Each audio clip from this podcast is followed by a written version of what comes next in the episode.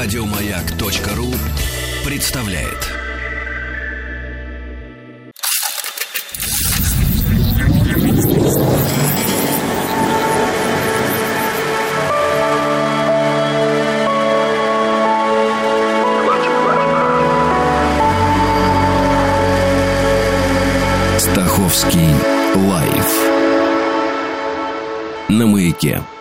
Это «Объект-22», Евгений Стаховский, и здесь сегодня 86-я серия цикла, посвященного необычным, неординарным из ряда вон смертям. Впрочем, вся эта основная история уже осталась позади, и 16-ю э, серию подряд мы работаем в рамках такого бонусного цикла, который назвали для себя немножечко о жизни, где я вспоминаю людей, которые родились и умерли в одну дату, но, разумеется, в разные годы.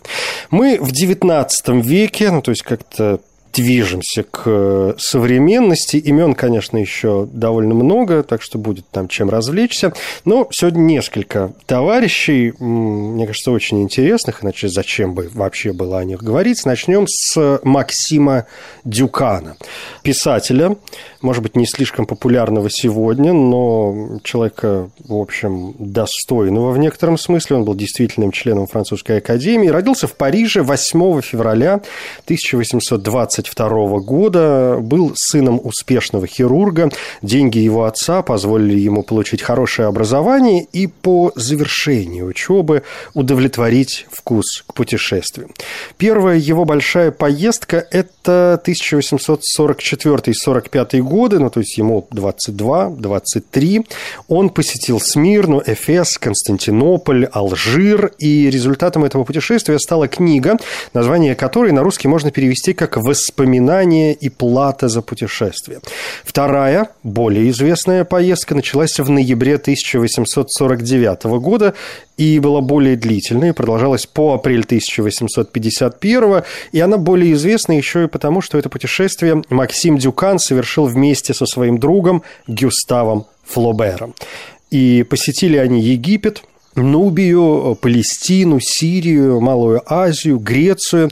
В результате появился труд Дюкана «Египет, Нубия, Палестина и Сирия». Флобер, к слову, вел всю дорогу путевой дневник, да и вообще восточные темы, которые появляются в его произведениях, например, в «Иродиаде» вдохновлены именно той совместной поездкой.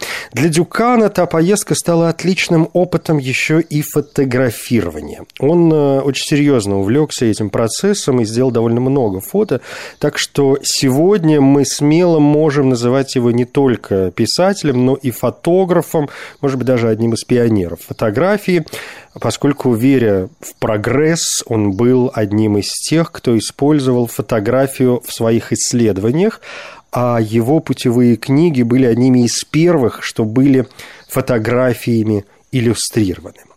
В 1851 году Дюкан был одним из пяти основателей, ну или точнее сказать, воссоздателей «Ревю де Пари», издания, созданного еще в 1829 году, но несколько раз переоткрывавшегося.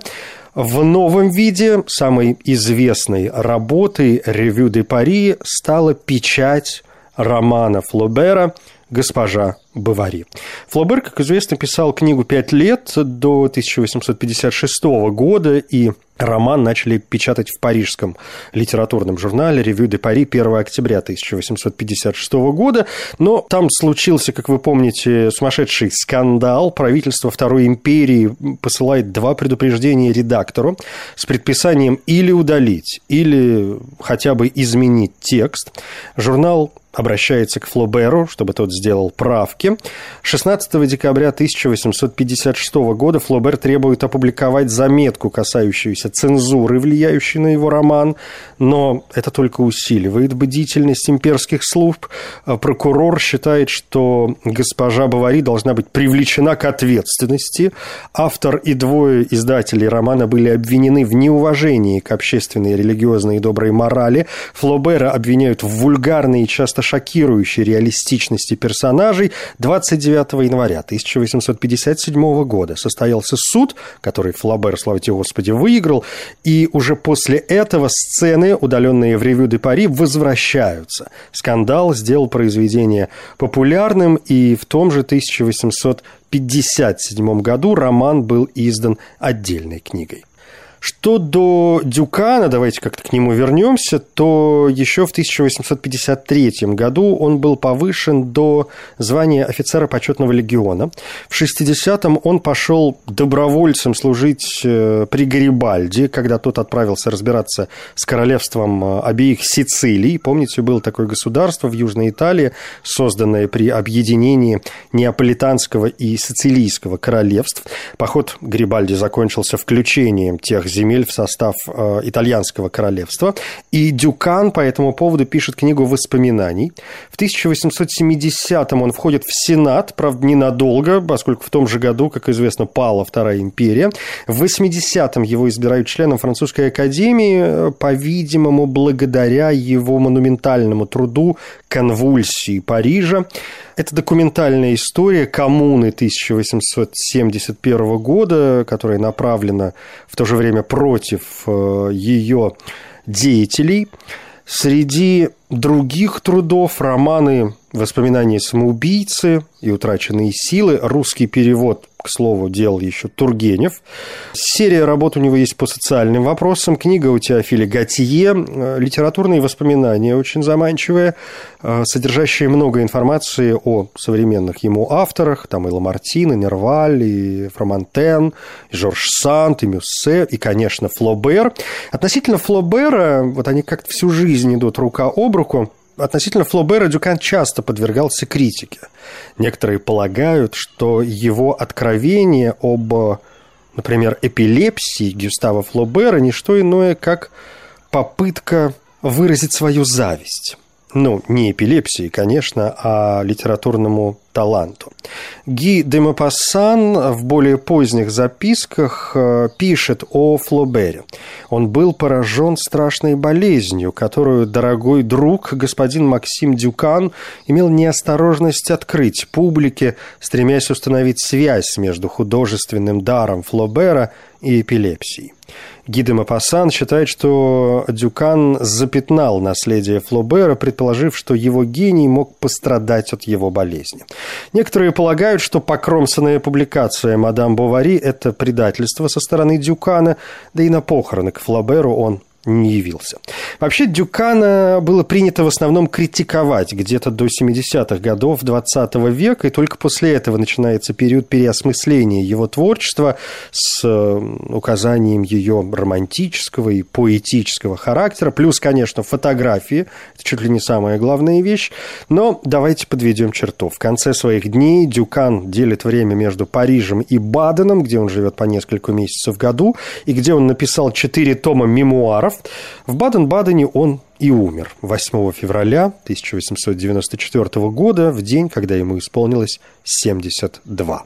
Похоронен Максим Дюкан в Париже на кладбище Монмартр. Поскольку я стараюсь идти в хронологическом порядке, то давайте как-то сейчас несколько коротких зарисовок, а потом еще одна большая интересная фигура. Карло Пома, наше следующее имя, итальянский врач, борец за свободу и один из так называемых мучеников Бельфьоре. Он родился 7 декабря 1823 года в Мантуе, изучал медицину в университете Павии. После окончания университета вернулся в родной город, где начал работать в местной больнице. В то же время он становится последователем идей Джузеппе Мадзини. Мадзини э, – крайне известный итальянский политик, философ, революционер, пылкий республиканец и борец за достижение итальянского единства, наравне с Джузеппе Гарибальди, Виктором Эммануилом II и Камилло Дикавуром – Джузеппе Мадзини считают одним из отцов Отечества, поскольку его усилия помогли создать независимую и единую Италию вместо нескольких отдельных государств. О том, насколько это интересная фигура, может, например, говорить тот факт, что идеи Мадзини позднее были использованы Бенито Муссолини и Джованни Джентиле для описания их фашистской политической идеологии. В то же время, в 1939 году, было основано общество Мадзини, занимавшее как раз антифашистские позиции – и занимавшиеся, среди прочего, сбором средств для итальянских антифашистских изгнанников. Ну, то есть, понимаете, да, этот конфликт. В общем, э, Пома увлекается идеями Мадзини, вступает в основанное в Мантуе священником Энрико Тацолли тайное общество, которое борется против австрийского господства на севере Италии. Мантуя тогда это земли австрийского дома Габсбургов. Для Карло Помы все это оказывается очень важно. Его дом служит подпольным комитетом, в котором в том числе хранились листовки и революционные произведения, но австрийская полиция вышла на след заговорщиков, и в июне 1852 года Пома был арестован вместе со своими друзьями. Он был приговорен к смертной казни – через повешение в ноябре того же года и был казнен вместе с основателем комитета Энрико Тацолли и тремя другими членами в день своего 29-го дня рождения, 7 декабря 1852 года в крепости Бельфьоры близ Манту. И отсюда и последующее название «Мученики Бельфьоры», потому что там длинная история с показаниями, с пытками и прочими ужасами. Это повешение было первым в длинной серии смертных приговоров, вынесенных Йозефом Радецким, генерал-губернатором Ломбардии и Венеции. В целом, э, эти приговоры ознаменовали собой кульминацию австрийских репрессий после Первой итальянской войны за независимость из-за своей трагической смерти Карло Пома считается одним из героев и одной из важных личностей Ресорджименто, вот этого национально-освободительного движения итальянского народа против иноземного владычества и за объединение Италии. Больница в Мантуе, где он работал, сейчас носит его имя. Ну и во многих итальянских городах есть улицы Карло Помы, в том числе в Риме, в Милане и в Турине.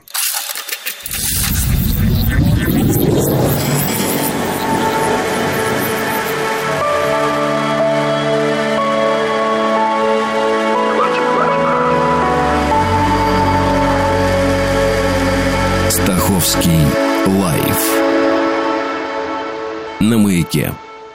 Леви Мортон, американский политик, 22-й вице-президент Соединенных Штатов и 31-й губернатор Нью-Йорка. Леви Парсонс Мортон родился 16 мая 1824 года в Шорхеме, это штат Вермонт.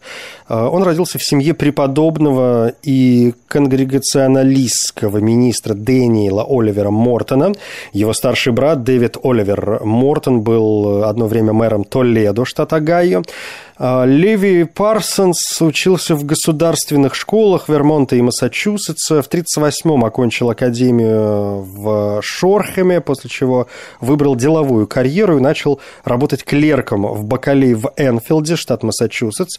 Позже преподавателем в школе в Боскауэне, штат Нью-Гэмпшир. Занимался торговлей в Ганновере, штат Нью-Гэмпшир. Затем переехал в Бостон, чтобы работать в бизнесе, эм, занимающемся им импортом. Затем он поселяется в Нью-Йорке, где становится успешным брокером по хлопку, и в конце концов он зарекомендовал себя как один из ведущих инвестиционных банкиров страны в основанной им компании Morton Bliss Company, которая позже была преобразована в Martin Trust Company. Во время гражданской войны в США Мортон поддерживал Союз, ну то есть Федерацию 24 северных штатов. Активно занимаясь политикой как республиканец, в 1800 1876 году Мортон был назначен финансовым председателем Республиканского национального комитета. В том же году безуспешно он пытается быть избранным в Палату представителей Конгресса. В знак признания его заслуг перед партией президент Резерфорд Хейс назначил Мортона почетным комиссаром Парижской выставки 1878 года. В 1979-м Мортон все же был избран в Палату представителей от республиканцев. Он становится одним из железнодорожных депутатов. Эти депутаты получили почти бесплатные акции от железнодорожных компаний и адаптировали закон к своим интересам, то есть приватизации, субсидии и все такое прочее. В 1880-м кандидат в президенты от республиканцев Джеймс Гарфилд предложил Мортону стать вице-президентом. Тот отказался, что, среди прочего, означает, что именно Мортон, а не Честер Артур мог бы стать следующим президентом США после убийства Гарфилда, уж не знаю, кусал ли он себе локти, но, тем не менее, отказался и отказался. С 81 по 85 год он служит послом США во Франции. Помимо того, что он помог установить торговые отношения между двумя странами, принято упоминать, что 24 октября 1881 года Мортон поставил первую заклепку в большой палец левой ноги строящейся статуи свободы. После завершения строительства статуи именно он принял ее от имени Соединенных Штатов на церемонии 4 июля 1884 года, когда он подписал соглашение с Союзом франко-американцев, организацией, созданной во Франции для финансирования создания статуи. В 1988-м он таки соглашается быть кандидатом на пост вице-президента по республиканскому билету у кандидата Бенджамина Гаррисона. Гаррисона выбирают, и 4 марта 1889 года Мортон принимает функции вице-президента. Он э, председательствовал в этой должности и в Сенате США. При этом отмечается, что он не был лично близок с Гаррисоном и президент нечасто консультировался с ним по политическим вопросам. За время нахождения на посту Гаррисон пытался принять закон, наделявший избирательными правами афроамериканцев Юга, но Мортон не поддержал инициативу, и президент именно его обвинил в провале законопроекта. С 1895 по 1997 год, уже по окончании своих вице-президентских полномочий, он продолжил политическую карьеру на посту губернатора Нью-Йорка, рассматривался как кандидат в президенты на выборах 96 -го года, но республиканская партия в итоге выбрала Уильяма Маккинли, который в итоге и победил. Мортон участвовал во многих общественных и благотворительных делах. В 83 году был одним из основателей Метрополитен Опера. В 86 был назначен в попечительный совет Хобарт колледжа. Он также служил в попечительском совете Американского музея естественной истории. И после того, как он завершил свой срок в качестве губернатора Нью-Йорка, Мортон вернулся к своей деловой карьере и управлению управлению своими инвестициями. В 90-м году он стал одним из первых членов Общества сынов Американской революции округа Колумбия. Он был также членом Общества колониальных войн, занимал пост президента Нью-Йоркского зоологического общества и все в таком духе. Общественная деятельность и свои финансы. А Мортон сильно заболел зимой 19-20 годов, простуда перешла в бронхит, бронхит – воспаление легких, которое и оказалось смертельным. Он умер в Рейнбеке, штат Нью-Йорк, 16 мая 1920 года в свой 96-й день рождения. После поминальной службы в соборе святого Иоанна Богослова Мортон был похоронен на Рейнбекском кладбище.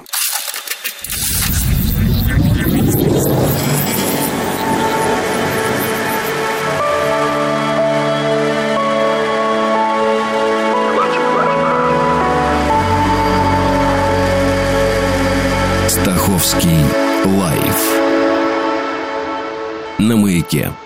Это «Объект-22», я Евгений Стаховский, и здесь 86-я серия цикла, посвященная разнообразным смертям, и мы вспоминаем людей, а, уже 16-ю серию подряд вспоминаем людей, которые родились и умерли в один день, в одну дату, но в разные, разумеется, годы.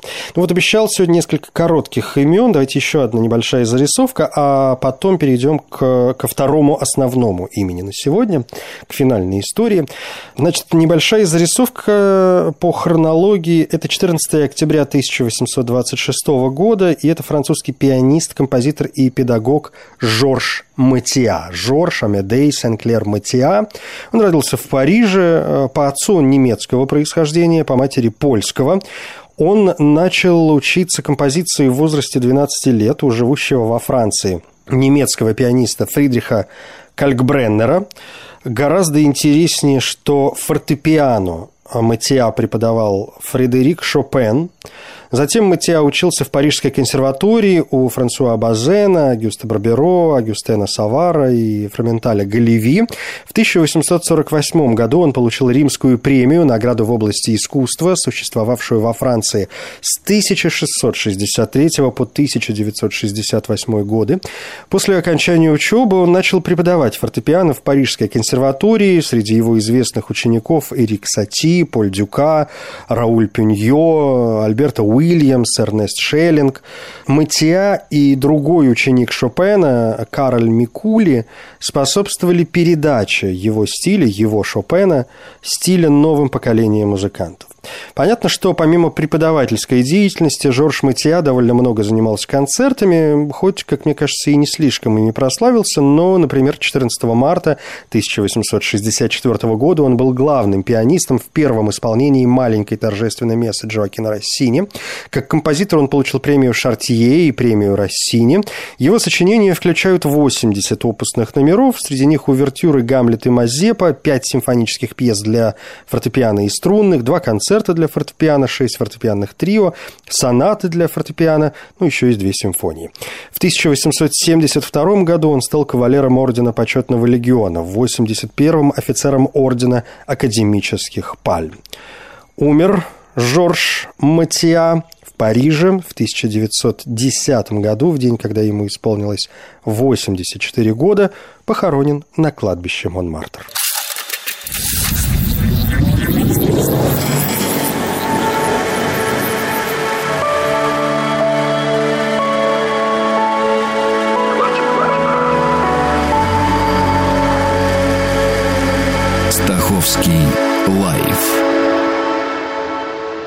Маяке.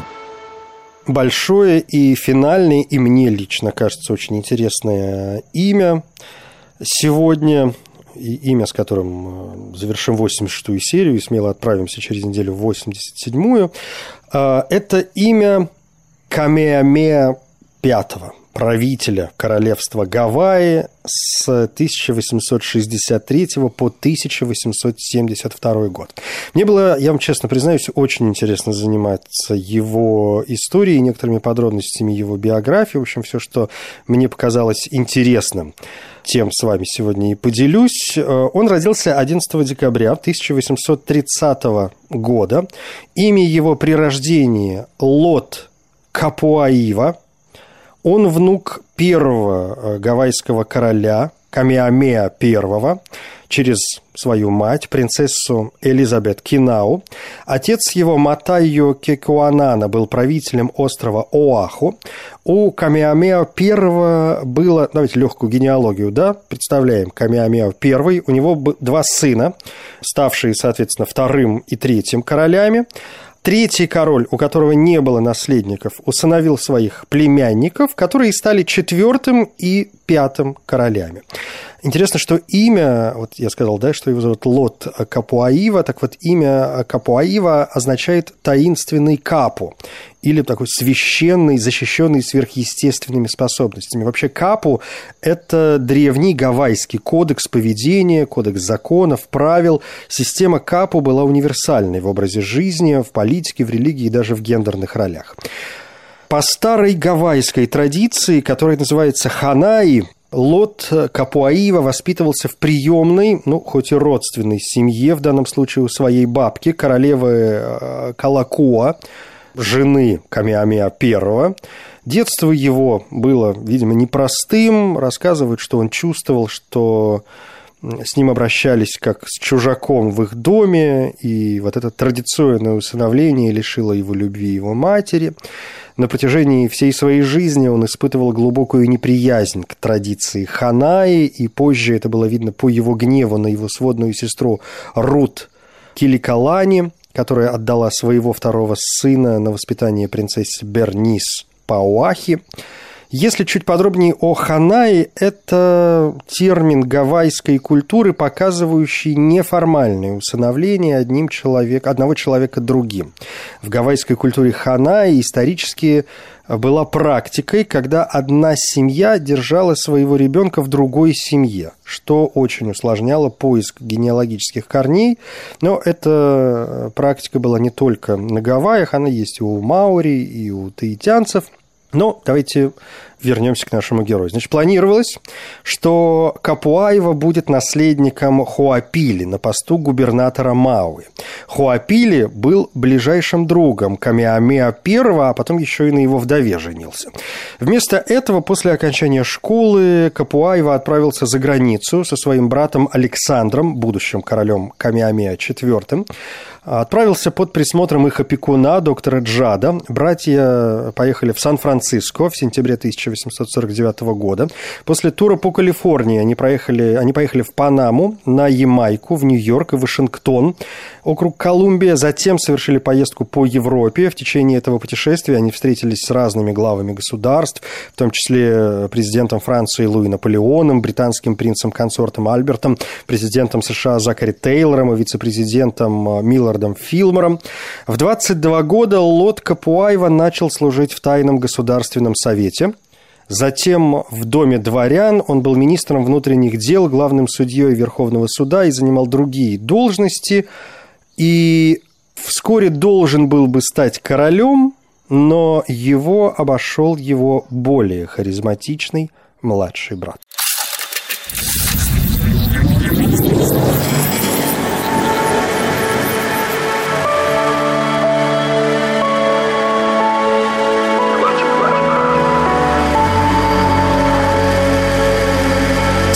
Московский лайф на маяке. Можно было бы, конечно, уйти в жестокие подробности, но я вам честно признаюсь, на это нам не хватит никакого времени, поэтому давайте пойдем по пунктам. Значит, Лот был старшим сыном, у него был младший брат, как я уже сказал, принц Александр Лихо-Лихо. И по совести, ну, по нашим представлениям, конечно, старший сын должен был бы стать э, королем, но Александр Лихо-Лихо, младший брат, был избран королем Камиамеа IV в 1854 году. Лот и его наследники в этом смысле могли стать э, следующими королями в том случае, если его брат погибнет без каких-либо законных наследников. У Камиамеа IV был единственный сын, принц Альберт, чьей крестной стала королева Виктория, между прочим. Но принц умер в возрасте 4 лет по точно неустановленной причине. В то время считалось, что это лихорадка мозга или менингит – сам э, Александр умер от хронической астмы 30 ноября 1863 года, прожив всего 29 лет. И вот тогда ему и наследовал его брат Лот, который принял имя Камиамеа в 1864 году он принял новую конституцию. Кроме того, он стал первым королем, который способствовал возрождению традиционных практик. Под его правлением были отменены законы против каунаизма. Кауна – это гавайское слово, определяемое как уважаемый человек, обладающий моральным авторитетом в обществе, такой священник, колдун, маг, волшебник, служитель или даже специалист – очень серьезный специалист в какой-либо профессии, причем независимо от пола. Был создан Гавайский медицинский совет с членами Кауна, и снова была одобрена традиционная гавайская медицина. В 1865 году появился законопроект, разрешающий продажу спиртных напитков коренным гавайцам, и Камиамео V удивил сторонников этого законопроекта, сказав, я никогда не подпишу смертный приговор моему народу, поскольку алкоголизм был одной из причин уже в то время сокращающегося населения коренных жителей Гавайев. Во время правления Камиамеа V увеличился туризм на Гавайи. Например, там побывал Марк Твен, который описал короля так. Он был мудрым сувереном, он был образованным, и он изо всех сил старался преуспеть и преуспел – Он просто одевался, спокойно разъезжал по Гонолулу на своей старой лошади.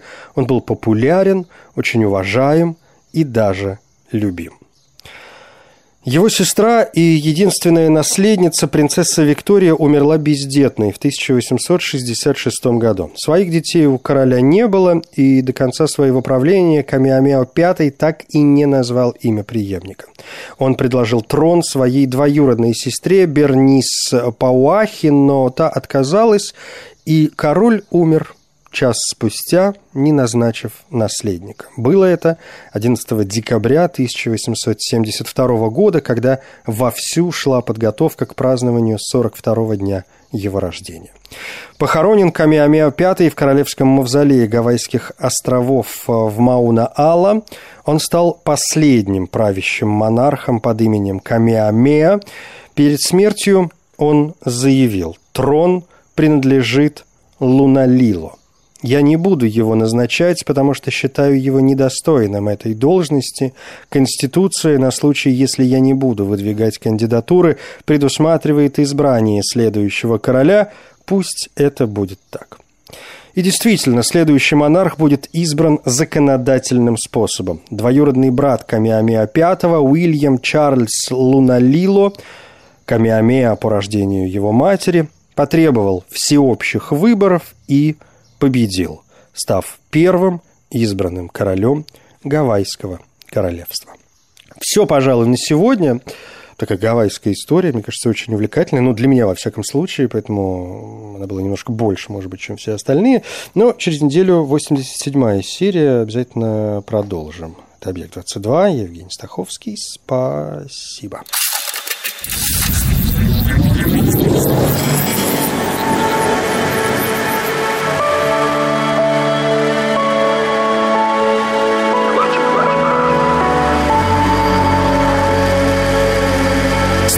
Стаховский лайф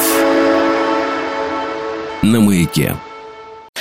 Еще больше подкастов на радиомаяк.ру.